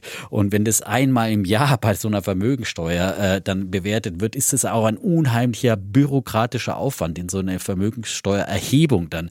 Äh, da, da, kommt dann einmal im Jahr dann der Finanzbeamte nach Hause und äh, dreht ihr zieht einen Stein um und sagt, oh, was haben wir denn da und da, woher kommt die Vase, wo haben sie die gekauft? Auf dem Flohmarkt? Oh, aber müssen wir mal schätzen lassen. Oh Gottes Willen, die ist ja mindestens 1000 Euro wert, was auch immer. Also äh, und, und dann hängt da noch ein Bild und, und was auch immer. Äh, also das ist äh, ein unheimlicher bürokratischer Aufwand. Da gibt es Schätzungen, dass möglicherweise für die, allein für die Erhebung und Ermittlung ein Drittel der Einnahmen dann wieder flöten gehen würden für solch eine äh, Vermögensteuer. Und äh, das ist doch alles den, den Aufwand nicht wert. Wir müssen einfach entbürokratisieren. Dazu kommt ja, dass diese Vermögensgegenstände alle erworben wurden, eigentlich aus äh, schon mal versteuertem Geld. Ja, auch Unternehmen zahlen Unternehmenssteuer und zwar im internationalen Vergleich in Deutschland sehr, sehr hoch. Eigentlich müssten wir ja runter mit den Steuern, ja, äh, und, äh, und müssen da anpassen. Und da ist es ja gut, dass wir jetzt im, im internationalen Vergleich endlich mal das mit der Mindeststeuer hinbekommen. Der, der Prozess dazu ist in Gange. Auch Herr Scholz hat dazu einen sehr wertvollen Beitrag geliefert geliefert, muss man sagen. Und äh, das ist wichtig, dass wir jetzt wirklich dann auch mal die Amazons dieser Welt auch dazu bringen, Steuern zu zahlen und dass dann auch die deutschen Unternehmen äh, dann auch äh, irgendwo im internationalen Vergleich fair besteuert werden müssen und dass wir nicht auf der anderen Seite jetzt kommen sollten und sagen, und jetzt äh, ziehen wir da nochmal äh, eine, eine Vermögensteuer drüber, weil äh, das ist ja, klingt ja immer so, das sind die Superreichen, die liegen faul auf ihrer Yacht. Das hat übrigens die DEW-Studie auch gezeigt, dass dann die, die, die Reichen äh, mehr arbeiten, als äh, dass die nicht einfach nur auf der faulen Haut liegen. Ja, aber weniger Stunden arbeiten die. Da wolltest du jetzt genau reingucken. Du siehst, hm? dass die weniger Stunden arbeiten, die sind glücklicher, aber sie arbeiten weniger Stunden im Schnitt. Das fand ich faszinierend. So, Zeitwasser. Ja. Äh, Doch, sie haben weniger Stunden. Hier steht auch, wie viele Stunden sie okay, arbeiten. Dann ich das. Äh, und da haben sie, da haben sie weniger Stunden, sind glücklicher als die, als die anderen Menschen. Und ähm, nee, mir geht es ja auch gar nicht um, um faule Haut liegen oder ja. sonst wie. So, die haben jetzt wahnsinnig profitiert auch von der Krise. Das muss, das kann jeder der Aktien besitzt ja. oder jeder, der das hat, hat wahnsinnig profitiert von ja, der Krise. Aber profitiert haben jetzt, auch diejenigen, die Kurzarbeitergeld bekommen haben. Ja, aber also doch nicht in dem, in dem Maße. Doch nicht in dem Maße. Die haben nur ihren Zustand beibehalten, dass sie nämlich was verdienen. Und die anderen haben einen fetten Zuwachs gemacht. Und zwar einen, der wirklich, also Leute, die wirklich ja, aber das große, Autos der, besitzen, das die Immobilien der, besitzen, die Nein, aber das Gros der, der, der, der Wohlhabenden in Deutschland sind nicht die Aktionäre. Da haben wir viel zu wenig. Und eigentlich wollen wir doch genau, wir wollen die Leute auch zur, zur Aktie bringen und wir wollen die Leute zu Vermögenden machen. Wir ja. wollen sie auch zu Immobilienbesitzern machen. Und das ist jetzt auch nochmal was, was die Anreize, darum geht's ja auch nochmal. Äh, vielleicht als letztes, äh, wir senden dann einfach die falschen Anreize, weil, weil dann, darüber haben wir das letzte Mal beim Impfen gesprochen, ganz andere Dimension. Aber ich finde, wir müssen einfach auch jungen Leuten jetzt Anreize setzen, dass es sich lohnt, sich einzusetzen und dass man da am Ende dann auch das, was man mit harter Hand erarbeitet hat und auch sich äh, redlich erspekuliert hat, indem man hohe Risiken am Aktienmarkt eingegangen ist. Bei einer Steuer von einem Prozent ist das doch nicht, dann nimmst du doch niemanden, das ist doch kein Falte. Wenn du jetzt sagst, ich nehme dir die Hälfte weg. Wenn du jetzt siehst, Nein, wenn du arbeitest, eine Stunde, wenn du ein, ein Euro ja mehr verdienst, hast du mittlerweile, weil wir, weil wir alle in, diesem, in dieser obersten Kante sind, müssen wir davon davon 50 Prozent Steuern und Abgaben haben. Und das finde ich einfach unfassbar, unfassbar, weil nämlich die Steuerprogression in den letzten Jahren nicht angepasst wurde. Und wenn jetzt die Inflation ja. nach oben geht und wir vielleicht auch mal einen Gehaltsplus kriegen, was wir wahrscheinlich nicht kriegen, weil wir Journalisten sind, dumm gelaufen, falscher Beruf, okay. Aber wenn du jetzt in normalen Branchen siehst und jetzt werden die Löhne angepasst, dann werden einfach die Grenzen nicht mit angepasst. Und dann hast du, dann kommst du schon mit einem mittleren Gehalt in die oberste Kategorie rein und musst für jeden zusätzlichen Euro, den du jetzt über, wo, wo du einfach noch die Inflation ausliefern kommst du auf einmal in eine höhere äh, Klasse rein. Und warum soll immer die Mittelschicht für die Hauptsteuerlast auch? Nein, das kann nicht sein. Und andere Nein, aber, kriegen ja, bei, ja. Der, bei der Erbschaftssteuer diese, diese, oh, wir können, wenn ihr zehn Jahre den Übergang macht, müsst ihr keine Erbschaftssteuer. Da haben wir, da haben wir schon so viele Ausnahmen gemacht. Und immer das Argument, na, die Firma okay. muss fortgesetzt werden. Und das muss. Argument. Aber es ist immer das gleiche Argument. Diese, diese Gruppe hat eine wahnsinnige Lobby. Die schaffen auch wahnsinnig viele Jobs. Ich kann das auch verstehen. Ich habe auch Hochachtung vor denen. Aber es kann nicht sein, dass mit, mit dem Mittel, äh, Mittelstandsargument die komplette, die, komplett, wer Millionär ist, hat es wahrscheinlich noch nie so gut gehabt und musste noch nie so wenig Abgaben leisten in Deutschland wie, wie derzeit. Und das kann nicht sein, dass alle anderen zahlen müssen und die haben es geschafft, über Ausnahmen bei der, bei, der, bei der Erbschaftssteuer, über andere Sachen, Gestaltungsmaßnahmen, wie du dein Gehalt kriegst und so weiter. Jeff Bezos habe ich ja gerade erwähnt oder Aktienoptionen. Ähm, da kriegst du quasi deine Kohle umsonst nee, das kann nicht sein, da muss was geschaffen werden. Ich gebe zu, diese, diese Vermögenssteuer oder Vermögensabgabe ist jetzt kein tolles Instrument, hat hohe, hohe Aufwendungen, um das zu festzustellen. Aber du musst ja, wenn du eine Grundsteuer machst, wird die Immobilie auch bewertet. Da ja, ist da das ja schon aber gemacht. einmal eingestuft und da, das wird aber jetzt auch es. neu gemacht. Ich sehe schon demnächst unsere Grundsteuer, da, wir auch noch, da, werden wir auch noch viel mehr zahlen müssen. Da wird das ja schon gemacht. Dann kann man auch bitteschön das nutzen und gleich für eine, für eine Vermögensabgabe schon bei den Vermögenden, also. Nee, ja, aber die zwei Millionen, kommen wir beim besten Willen nicht rein. Ähm, und, und deswegen finde ich. Ein bisschen guter Immobilienmarkt und ruckzuck bist du dabei. Ja, ja, gut, da müsste ja. aber schon, da müsste, müsste schon extrem guter Immobilienmarkt sein. Aber so. das ist, das, ich finde halt, das muss man halt mit sehen. Und jetzt immer zu sagen, die schaffen die Jobs, die machen das, die machen das, aber die zahlen auch ganz wenig Steuern. Nur wenn du jetzt, äh, gut, Mittelständler vielleicht, der jetzt keine Ahnung, wenn du jetzt ein, ein, ein, ein Startup bist, an die Börse gehst und wahnsinnig äh, viel äh, Aktienoptionen kriegst, dann kriegst du das quasi nicht. Also Erbschaftssteuer ist, finde ich, was anderes. Ich finde, da muss man wirklich, da bin ich auch bei dir und finde, da sollte man eher auch bei, bei vererbten Betrieben und so weiter, da würde ich eher, weil das hast du einfach, das ist dir in den Schoß gefallen und selbst wenn du dann das Unternehmen weiterführst, okay, da gibt es dann eben Ausnahmen und da muss man aber wirklich an harte Regularien machen und so weiter, aber da würde ich dann auch sagen, okay, kann man vielleicht, aber derjenige, der es aufbaut, ich finde, der muss das dann auch, äh, damit er auch weiter, weiter auch das Sagen hat, äh, das behalten können, sein, sein Vermögen. heißt doch ja, nicht, ein Prozent über Lauf der Jahre, ja. Äh, stell dir vor, du gibst immer Anteile ab, ja, oder, oder musst das Geld rausziehen aus dem Unternehmen. Das fehlt dir dann, wie gesagt, für die Investition, ja. Und, und das andere ist ja, dass viele dieser Superreichen, wenn wir jetzt nochmal in Amerika zurückgehen, okay, Jeff Bezos ist vielleicht einer, der sich da äh, nicht so besonders wohltätig verhält, aber seine Frau dafür, die ist jetzt auch dem äh, Giving Pledge äh, beigetreten, der Initiative von, von äh, Warren Buffett und äh, Bill Gates, wo Milliardäre zusagen, dass mindestens die Hälfte ihres Vermögens für wohltätige Zwecke ähm, äh, spenden werden, äh, noch zu Lebzeiten oder dann spätestens nach ihrem Tod.